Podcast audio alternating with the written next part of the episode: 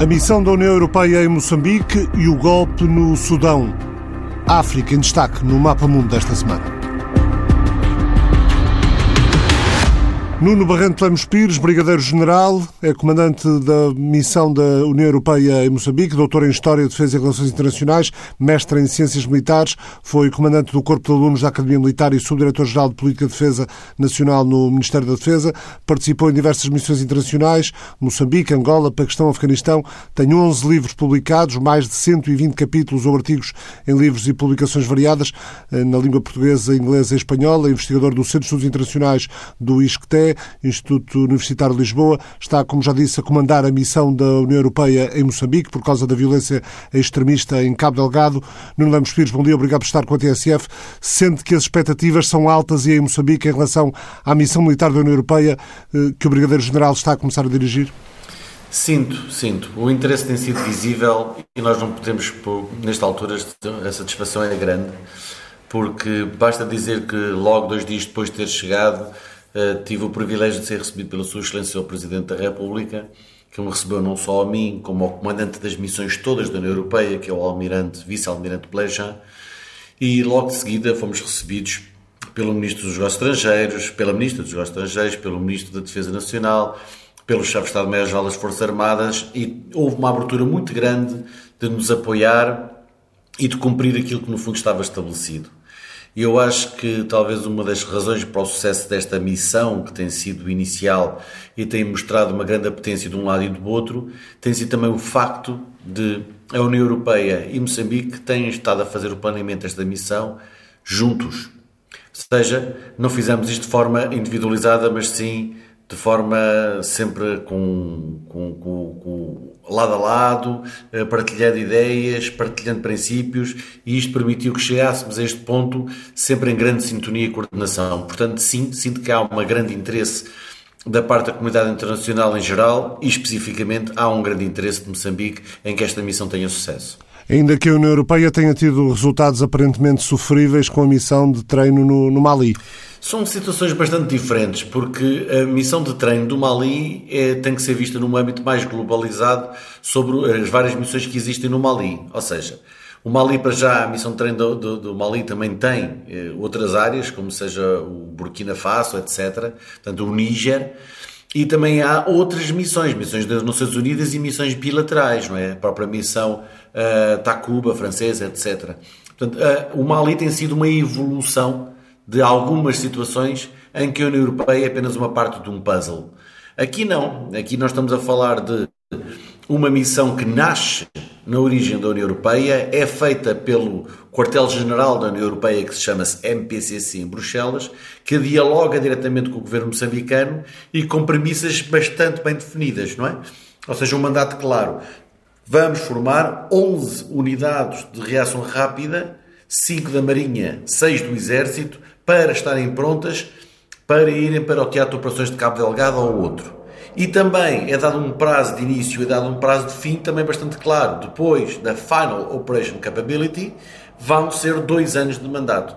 Eu penso que isto tudo ajuda a clarificar objetivos e mandatos e de alguma forma a dar uma materialização muito mais consciente sobre aquilo que se pode fazer.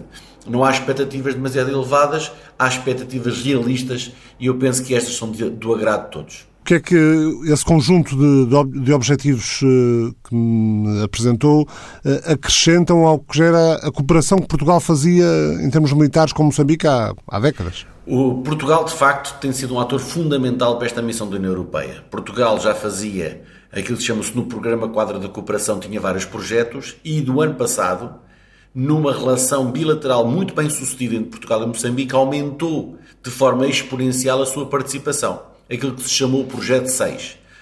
Para o, o Programa Quadro 2021-2026, o Ministério da Defesa Nacional de Portugal, como Moçambique, acordaram em fazer mais um projeto, portanto, para além daqueles tradicionais do Exército, da Marinha, da Força Aérea, do Ensino, fez um novo projeto chamado Projeto 6. E esse Projeto 6 o que é que era? Era responder a uma necessidade emergente de Moçambique em ter forças preparadas para poderem agir exatamente em Cabo Delgado. E o que é que Portugal propôs? Portugal propôs aquilo que de melhor neste momento está a fazer. Portugal tem forças de reação rápida, Quick Reaction Forces, a atuar com uma enorme eficácia na República Centro-Africana, como já teve a atuar, por exemplo, no Afeganistão durante vários anos. Essas forças tiveram, deram um prestígio enorme a Portugal e deram um, um enorme prestígio às Nações Unidas, deram um enorme prestígio à NATO. Ou seja, Portugal, o que, o que é que disse a Moçambique? Nós temos aqui a força que neste momento nós estamos a fazer, que tem tido uma eficácia enorme dentro da África, que é as Quick Reaction Forces, e Moçambique disse, pá, nós também queremos ter basicamente as mesmas possibilidades de ter uma força deste género.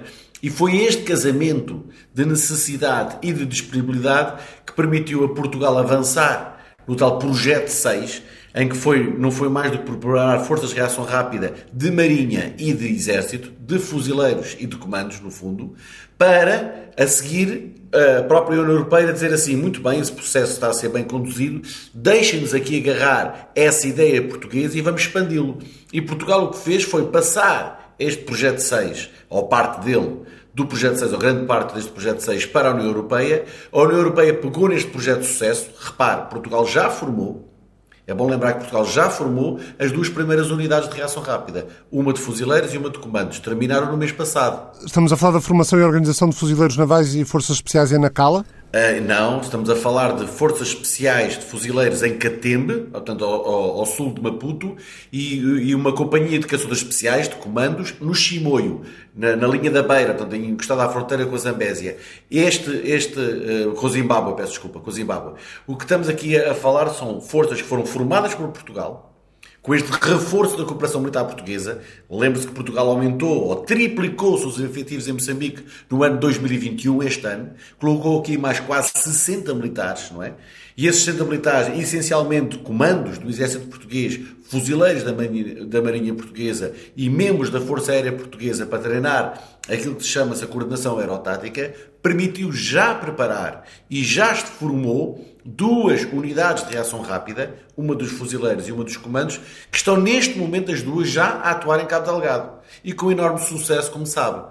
Portanto, o que é que a União Europeia fez? Pegou, neste exemplo português, aumentou o nível da missão, levou e transportou esta, eh, em vez de duas unidades, para 11 unidades a ser formadas, e é isso que eu, como comandante desta missão, agora vou pegar nesta herança portuguesa, alargar o espectro, a amplitude, ir para outras áreas que também são congêneres e trazer comigo aquilo que é, no fundo, uma continuidade de um projeto de sucesso. O sucesso de que fala no terreno foi conseguido com essa, com essa presença e essa formação eh, portuguesa às Forças Armadas moçambicanas ou com o envolvimento das tropas do Ruanda eh, que começaram a, a ganhar terreno aos, aos extremistas em Cabo Delgado?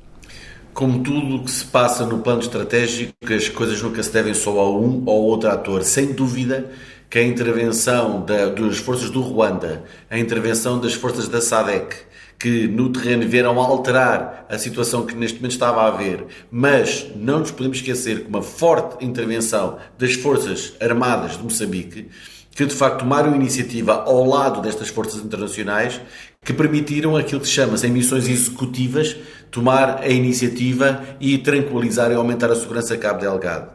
Portanto, há trabalhos de, da linha da frente, esse trabalho da linha da frente é forças, é o que nós chamamos no, no jargão militar, missões executivas.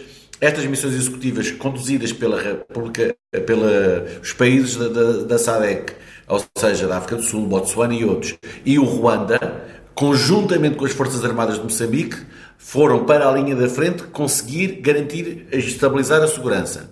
Nós, Portugal, bilateralmente, a União Europeia, agora, estamos aqui a fazer o que chama-se uma missão não executiva, ou seja, nós treinamos as forças que, por sua vez, são elas que vão para a frente depois fazer esse mesmo, essa mesma ação. E foi isso que Portugal fez muito bem, ou seja, terminou no mês passado a formação das duas companhias, ou duas unidades, uma de fuzileiros e outra de comandos, que já estão em Cabo Delgado, e é isso que a União Europeia agora vai fazer no âmbito mais abrangente, com maior quantidade e com maior tipo, tipologia de missões, incluindo, e já agora deixa-me acrescentar este aspecto, a União Europeia vai treinar e vai equipar.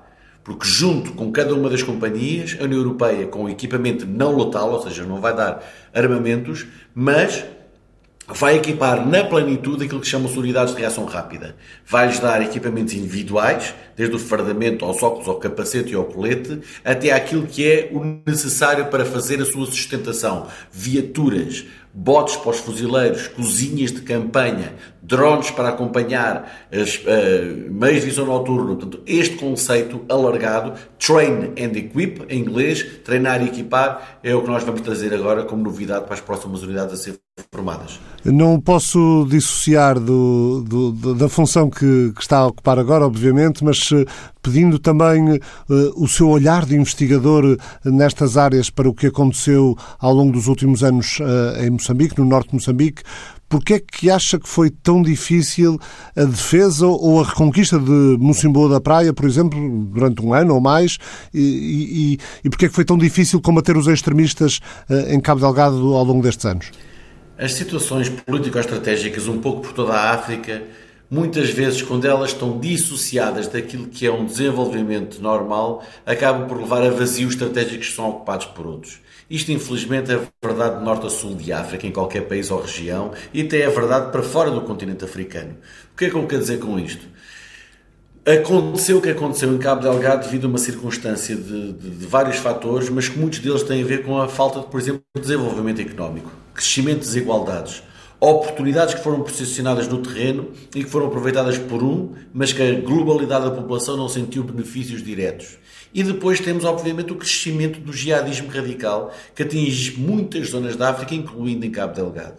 E a soma destes todos os fatores, de tudo ao mesmo tempo em que nós começamos a ver que de facto começa circunstancialmente a acontecer, levou também a um grande vazio que havia na região em termos de presenças governativas, organização do próprio Estado, que não estava preparado para uma surpresa destas. O que é facto, tenha demorado muito ou tenha demorado pouco, a comunidade internacional e o governo moçambicano reagiram. E reagiram e neste momento estamos a ver uma inversão, mas não estamos a ver ainda a resolução do problema. Temos todos consciência que a única forma de garantir que este tipo de situações se resolvem não é com resolvendo o problema da segurança ou não é resolvendo o problema da economia, é resolvendo os dois ao mesmo tempo. Não há segurança sem desenvolvimento. Não há desenvolvimento sem segurança. E como tal, por exemplo, eu acho que a União Europeia nisto tem feito um comportamento exemplar. Porque é o princípio da União Europeia, que é o princípio do integrated approach, ou seja, de olhar a segurança e o desenvolvimento como um todo, que faz todo o sentido para uma região como esta. Acompanhar aquilo que é o reforço da segurança com medidas económicas no terreno, com medidas de primeira instância, ajuda humanitária aos refugiados, mas com medidas de desenvolvimento, apoiar as comunidades locais, restaurar a eletricidade, desenvolver o acesso à água, garantir que as escolas se abrem, garantir ao mesmo tempo que se criam condições de segurança e de confiança, de que há confiança no desenvolvimento económico, para que as populações locais percebam, sintam e digam que estão melhor a viver uns com os outros do que qualquer outra ideia radical que lhes apareça desconstrutiva e que lhes queira pôr em causa os princípios de paz e estabilidade que deviam viver. Isto não se faz num dia, Alexandre. Isto é uma daquelas questões que nós temos que demora muitos anos até poder ser consolidado. Daí que isto é um esforço de resiliência. E este, é, no fundo, é também a missão da União Europeia, é criar um esforço de resiliência, por isso é que estamos na linha de trás, não é? Uma missão não executiva, a preparar forças na sua plenitude, que sejam autossustentáveis, que se planeiem e preparem para o futuro, que quando a União Europeia sair consigam continuar o seu caminho por si só, mas, ao mesmo tempo, com um profundo respeito, por exemplo, pelos direitos internacionais, por mulheres, paz e segurança, pela proteção das crianças, pela defesa das populações, apoiando missões civil e militar. E a União Europeia faz isto de forma integrada, fazendo com que a componente civil e militar andem lado a lado, para que as populações sintam que há oportunidades económicas, há desenvolvimento positivo e há segurança que se transmite. Isto, no fundo, é a receita do futuro, que eu penso que nós aprendemos todos depois de alguns desaires mundiais que vivemos nos últimos tempos. Mas, estando a situação militar e de segurança mais estabilizada nesta altura, faz sentido que a missão da União Europeia seja apenas em Maputo e não em, e não em Pemba ou em, ou em Mocimboa da Praia? A missão é feita em três sítios ao mesmo tempo, Ricardo, porque nós estamos a trabalhar em Catembe, que é do outro lado de Maputo, onde está a, a unidade de fuzileiros. Estamos no Chimoio, onde, está, onde estamos a treinar a unidade de comando do Exército, portanto estamos a meio do país, como sabe. Portanto, Chimoio fica na província de Manica, encostada à fronteira do Zimbábue, é lá que nós estamos neste momento com o, o treino das forças de comandos. Estamos na Força Aérea, onde estamos a treinar as equipas de controle aerotático, não é? Portanto, estamos a treinar em três sítios, mas são missões de treino. Portanto, faz todo o sentido que as missões de treino não sejam no local do empenhamento da força. Nós preparamos a força e garantimos que a força está pronta a ir para o Teatro de Cabo Delgado, como aconteceu, como já está a acontecer. E depois acompanhamos. Acompanhamos o quê? Acompanhamos a forma como elas estão, obviamente, a desempenhar. E fazemos aquilo que no jargão militar se chamam lições aprendidas.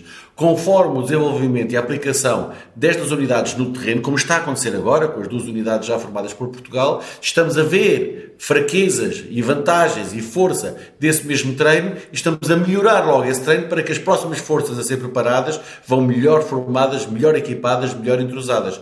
Portanto, eu acho que faz todo o sentido que este tipo de treino, porque é uma, é uma missão não executiva, que é isso que, que a União Europeia faz no Mali, é isso que a União Europeia faz na República Centro-Africana, é isso que a União Europeia faz na Somália, missões não executivas, ou seja, de resiliência e preparação de força, é isso que faz sentido para que prepare de facto com tempo e em todas as condições, de forma a que essas forças boas, quando aplicadas no teatro de operações, tenham todas as condições para poderem ser sucedidas de forma autónoma. General Lemos Pires, já há uma ideia clara de quem esteve por trás dos ataques?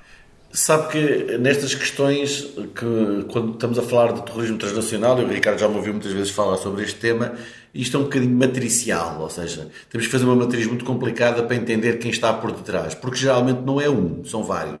Há muita oportunidade em cima de uma determinação. O que nós sabemos é que houve condições que permitiram o que provocou este tipo de situações. E, e, e, e, o que permitiu este tipo de situações foram, obviamente, problemas estruturais também. Ou seja, a ausência de Estado, de governação, de esperança, alguma, alguma desilusão com alguns investimentos avultados que havia na zona e que permitiu a oportunidade de grupos jihadistas internacionais irem ganhar adeptos nacionais, regionais e locais que, por sua uma vez sentiram pertença de identificarem-se uns grupos para criarem aquele tipo de destruição. Identificar claramente o indivíduo ou o grupo, ou dizer que é o Daesh, o Al-Qaeda, o Al-Shabaab, aquele grupo que pensou tudo isto, eu julgo que isso não aconteceu. O que aconteceu aqui foi, tivemos uma, uma ocasião uma vulnerabilidade estrutural muito forte na região de Cabo Delgado que permitiu que um grupo extremista como este aparecesse e tirasse partido dessa mesma. Mas não foi um só grupo, se calhar foram mais que uns e é extremamente complicado apontar uma única raiz, um, um, um inimigo, um adversário, porque estas situações de terrorismo transnacional não são situações a preto e branco. A minha pergunta ia nesse sentido, os, o envolvimento possível de atores locais. Põe de parte a hipótese de envolvimento de elementos desavindos de, da estrutura das Forças Armadas moçambicanas? Eu não faço esse tipo de análise se há ou não há elementos infiltrados ou que venham de alguma região da, ou seja, que tenham a ver com alguma parte de, da estrutura governativa eh, de Moçambique ou não. O que nós podemos ter a certeza é de que, obviamente, há tanto elementos estrangeiros como há elementos nacionais. Agora, eu não sei, não estudo e não estou dentro de onde é que eles vêm, não é? Agora, o que eu lhe posso dizer é que neste momento, na formação que nós estamos neste momento a iniciar, sentimos uma forte determinação das Forças Armadas de Moçambique em querer resolver este problema. Essa eu posso lhe dizer, a outra não consigo saber. Eh, falou há pouco na necessidade de, de, da missão militar e de, e de formação das forças moçambicanas ser acompanhada de, apoio ao desenvolvimento. Sabe-se que o Banco Mundial vai disponibilizar 100 milhões de dólares, 86 milhões de euros, para apoiar o governo moçambicano no, no plano de reconstrução de Cabo Delgado. Uh, conta que isso, porque envolve reconstrução de infraestruturas e de equipamentos, como referia, isso é uma ajuda para o vosso trabalho ou aumenta a dimensão do vosso trabalho? É uma ajuda enorme para o nosso trabalho. O nosso trabalho só faz sentido se de facto houver este nexus, esta relação direta entre segurança e desenvolvimento. E, portanto, se não houver a percepção das comunidades locais que estão não só mais seguras, mas como também em melhores condições de vida, se uma coisa não bater com a outra, nós não conseguimos erradicar o problema. Porque o problema é um problema de confiança. É um problema das pessoas sentirem que com este grupo, o Estado, ou seja, eu tenho mais direitos, mais liberdades, mais garantias, mais segurança, mais desenvolvimento. Portanto, esta ajuda internacional das Nações Unidas, do Banco Mundial, da União Europeia, a União Europeia está a dar dezenas de milhões de euros de projetos de desenvolvimento em Cabo Delgado. Não é só esta questão da segurança, é também a questão do desenvolvimento. Tudo isto faz sentido. E nós, no nosso planeamento, sentamos diariamente. Eu sento-me diariamente aqui com a delegação da União Europeia, com o embaixador da União Europeia aqui residente em Maputo, que é o embaixador António Benito Sanchez, e falamos praticamente diariamente sobre o que é que uns e outros podemos, de forma conjunta, desenvolver, porque de facto só assim é que faz sentido. no fim, não é? In the end of the day, como se diz em inglês, nós temos de ter a certeza que as populações em Cabo Delgado sentem que a sua vida está não só mais segura, como está a evoluir favoravelmente num quadro económico mais, eh, mais apetecível sentem mais segurança, mais respeito, mais Estado. E é isso que nós temos que fazer, porque se isso não acontecer, vai-se perder. A segurança acaba por se estabelecer momentaneamente, mas depois, como as pessoas não acreditam nas instituições, acabam por poder ficar vulneráveis a grupos extremistas que prometem outro tipo de coisas de forma mais rápida. Pelas informações de que dispõe, quão complicada está a situação em termos de refugiados e deslocados internos? A situação de refugiados e deslocados internos continua bastante complicada. Estamos a falar de cerca de 700 mil, 800 mil, que estão, a maior parte deles ali, concentrados para a zona de, de, de Pemba. Sabemos que alguns deles também desceram para as zonas de Nampula e de Nacala, têm vindo ali a aumentar. E também sabemos que, obviamente, tem havido movimentos para a província do Niassa, que fica a oeste, e, e outros grupos também subiram a fronteira para a Tanzânia, etc. Está longe estamos longe ainda de poder dizer que as, as condições estão criadas para que as, as, as, populações voltem em massa para os lugares de onde saíram. Isto não vai acontecer assim de um dia para o outro. Mas temos vindo a ver que de facto já há populações a regressar, já há condições a normalizar e já há alguma confiança a acontecer. Mas estas coisas não se vão lá com meses, não se medem em semanas. Medem-se em anos, se não em décadas. E nós temos que restaurar não só a confiança das populações voltarem, como tem que se restaurar também as condições para as populações voltarem. E, por exemplo, uma condição essencial é as escolas. Se as escolas não estiverem prontas a funcionarem como professores para receber as crianças para ter educação, de que é que serve regressar? Regressar para uma situação ainda pior? Portanto, é preciso criar condições, não é só de água, de eletricidade e de economia, mas é preciso criar também umas condições de justiça, de acesso ao sistema integrado e à educação. E essa é uma parte fundamental que neste momento tem que ser feito pelo governo moçambicano, naturalmente, e que a comunidade internacional está a acompanhar. O que é que o deixará satisfeito no fim desta missão? Sabe, Ricardo, eu tenho um costume que é eu nunca faço expectativas muito elevadas. E a equipa que eu trago aqui, com mais de 12 países representantes dos 27 países da União Europeia, é conseguir fazer uma pequena diferença. E essa pequena diferença vai se traduzir em quê? É ver estas unidades que nós vamos treinar poderem estar autonomamente e durante muitos anos a replicar este mesmo efeito no terreno com grande respeito e credibilidade das populações moçambicanas. O que eu quero ouvir é um dia chegar a Cabo Delgado e ver as crianças de Cabo Delgado a dizer chegaram os nossos soldados. Quando eles disserem isso, quer dizer que reconheceram que as forças moçambicanas, claro, que estão ali ao lado deles, estão efetivamente para os proteger, para os ajudar, para os defender e para construir um Moçambique mais livre para o futuro. Muito obrigado, Brigadeiro-General Lemos Pires. Continuamos em África, vamos até ao Sudão. Vários mortos em confrontos esta terça-feira, pelo menos sete mortos, mais de uma centena de feridos durante os confrontos na sequência dos protestos contra o golpe que derrubou o governo interino civil na segunda-feira. O braço de ferro com os militares que estavam no governo de transição após os acordos de 2019 já vinha de algum tempo. Eh, após o golpe e a prisão do primeiro-ministro, o povo saiu à rua em protesto. Os funcionários do Banco Central, por exemplo, declararam uma greve como forma de protesto contra, contra o que está a acontecer agora. Ana Elisa Gascão, boa tarde, é investigadora independente, é uma cientista política com experiência em hidropolítica na região eh, do Médio Oriente e Norte África, na região do Nilo, há mais de 20 anos. É doutorada em Economia Política da Gestão de Recursos Hídricos e Alocação na Bacia do Rio Nilo. Eh, tem sido diretora, facilitadora, formadora em programas de formação internacionais sobre a gestão da água transfronteiriça para o Médio Oriente, África Oriental e África Austral. Annelise Gascão, como é que avalia o que tem estado a acontecer no Sudão? Obrigada pela oportunidade de falar sobre a situação complexa eh, que se está a passar no Sudão, que em geral não penso que é uma surpresa, portanto, já vimos isto no Sudão. Uh, nas últimas uh, décadas, portanto, desde 1955, pelo menos, quando o Sudão adquiriu a sua independência, não só do, dos ingleses, uh, mas também do condomínio que, que, era junto com o Egito. E, portanto, sempre vi, vimos estas dinâmicas entre poder militar e poder civil. Uh, o Sudão é um país bastante fracionado, mesmo dentro do, das instituições militares e dentro das instituições civis, e, portanto, estamos a assistir uh, em público e em direto a estas dinâmicas tornarem-se num possível conflito no Sudão. Outro, não é? Porque sabemos que houve várias guerras, só para referir algumas, o sul do Sudão e o Darfur uh, há cerca de uma década atrás. Portanto, é com bastante preocupação que, que vejo o que está a passar no Sudão, não só internamente, uh, mas as implicações que isto pode ter para a região, sabendo que do outro lado da fronteira, na Etiópia, há também uma guerra civil uh, a acontecer. Na região do Tigre. Na região do Tigray e também noutras regiões da Etiópia, mas todas as atenções uh, estão na, na guerra uh, no Tigray.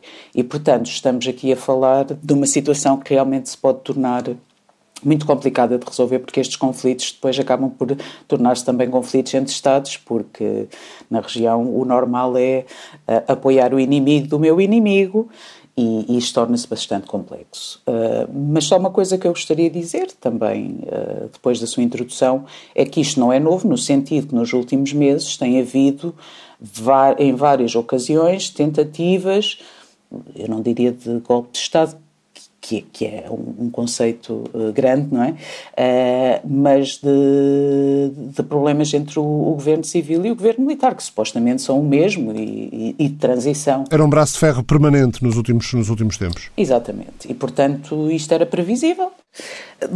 Dado, uh, portanto, os, os, eventos nos últimos meses, era previsível que, que viesse a acontecer, de uma forma ou de outra. Mas uma das razões pelo, pelas quais não se tem olhado muito para o que se está a passar no Sudão é a guerra na Etiópia, todas as atenções internacionais dos médias estavam na Etiópia, portanto, o que se foi desenvolvendo no Sudão não teve tanta atenção. No entanto, eh, até há bem pouco tempo, isto estou a dizer há umas semanas, era visto como um caso de sucesso. Portanto, o Sudão está a renegociar a sua dívida externa com uma presença enorme dos Estados Unidos uh, na reestruturação da economia uh, do Sudão. Uh, e, portanto, foi quase como surpresa. Então, quando as coisas se estavam a encaminhar para uma possível uh, paz e desenvolvimento económico, acontece isto. Mas, mais uma vez, continuo a dizer que não, não é surpreendente. Há, há bastante manipulação da, da, comunidade internacional e, portanto, é de esperar que isto não tenha uma resolução fácil quer dizer, nos próximos tempos. O que é que quer dizer com alguma manipulação da comunidade internacional? Eu gostava de relembrar que o Sudão uh, não só é um país com muitos recursos, e não estamos só a falar do petróleo, que é nomeadamente no sul do Sudão, mas não nos podemos esquecer que o petróleo do sul do Sudão Uh, sai do país, uh, é exportado através de Porto Sudão, que é o maior porto do Sudão, e portanto há um oil pipeline uh, que vai desde de, dos, dos, do Sudão, onde estão o, o, o, petróleo, as jazicas de petróleo. E além disso tem terra fértil e, e, e é uma coisa de demasiado valor, no sentido em que o Sudão realmente podia produzir muita muitos de, de vários produtos agrícolas para uh, exportação, portanto, agricultura comercial. E além disso, tem outros recursos. Portanto, quando estamos a falar do Sudão, estamos a falar de uma importância económica muito grande, potencial, e por outro lado, as ligações ao, ao, ao Mar Vermelho. Portanto, o outro lado do Mar Vermelho Uh, eu estou a falar dos países do Golfo, mas gostava também de relembrar que o Sudão, nestas negociações em relação à dívida e à reforma política e económica, foi obrigado, e gostava de pôr aqui aspas, a normalizar as relações com Israel. Com quem não tinha relações, obviamente, desde que o presidente Bashir tomou o poder em 1989, se é que já não antes. Foi uma das moedas de troca da administração Trump para descongelar a ajuda, a ajuda económica, foi o reconhecimento do Sudão de, de Jerusalém como capital. Aconteceu isso com o Sudão e com mais eh, quatro ou cinco países. Exatamente. Portanto, houve aqui vários passos. Podemos dizer que o que está a acontecer no Sudão, isto é puxar o argumento se calhar uh, demasiado de uma forma elástica, mas é uma consequência dos acordos de Abraham, que basicamente redefine uh, as relações políticas no Médio Oriente. Não podemos esquecer que Israel normalizou uh, as relações políticas com quase todos os países no Médio Oriente neste momento. E o Sudão é surpreendente porque, de facto, não havia relações diplomáticas. Neste momento, quer dizer, não desde ontem, mas nos últimos meses foram, por exemplo, retomados, retomados não, foram abertos voos entre Tel Aviv e o Sudão. E Israel seria um dos grandes uh, investidores uh, em agricultura, em tecnologia, uh, no Sudão. E, portanto, sim, foi uma moeda de troca. não era a mais importante mesmo assim, porque o que os Estados Unidos, de facto, tinham como arma, eu penso neste momento isso já não existe, tinham como, como requisito era a entrega de, do Bashir, do presidente Bashir, do ex-presidente Bashir, à comunidade internacional e ao, ao, ao, Tribunal Internacional de Justiça. Isso não aconteceu, houve uma grande resistência e, e penso que algumas pessoas pensavam que seria possível. Bom, e o que acontece neste momento é que ainda ontem cerca de 750 milhões de dólares da dita ajuda que estava a ser dada ao Sudão foi retirada. Ou congelada, pelo menos. Estamos a falar muito dinheiro. Os Estados Unidos avisaram que congelam a ajuda, ajuda financeira ao Sudão. Uh, Ainda uh, ontem. Porquê é que a União Europeia parece ser sempre um ator secundário nestas questões destes países africanos? Uh, imita alguns comunicados bastante assertivos, mas nunca tem uma, uma influência real, uh, como os Estados Unidos ou até como alguns uh, pequenos países, como os Emirados Árabes Unidos?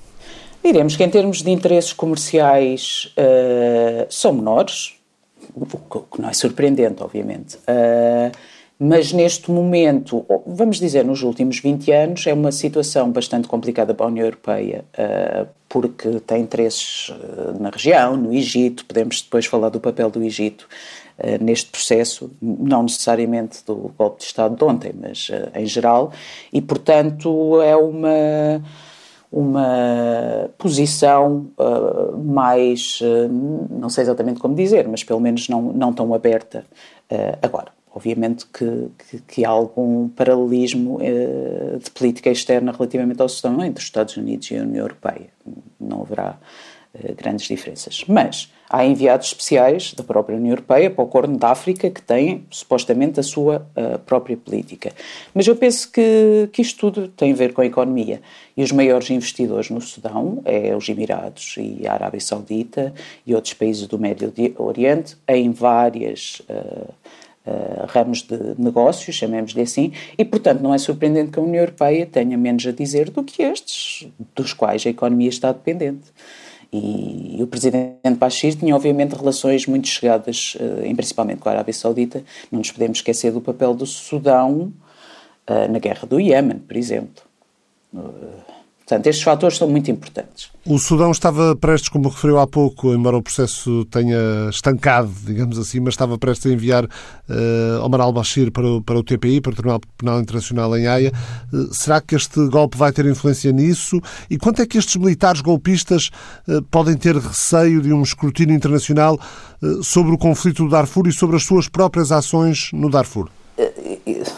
De alguma forma eh, é estranho como é que alguém na comunidade internacional pensou que isso fosse possível. Obviamente que eh, esteve sempre lá a, a, a, a opção para o governo do Sudão tomar essa iniciativa e o governo civil, obviamente, estaria a favor disso. Mas isso era abrir um precedente muito grande. Temos temos exemplos do, do, do Ruanda, da Bósnia ou da, da ex-Jugoslávia, que não é só uma pessoa, não é? Não é só o presidente que, que tomou decisões relativamente a uma guerra ABCD. E no caso do Darfur, obviamente, há, há, há muitos militares de altas patentes envolvidas. Portanto, à partida, não estariam favoráveis a entregar o Bashir ao, ao tribunal ou à comunidade internacional, porque, tal como disse, poderiam também vir a ser envolvidos.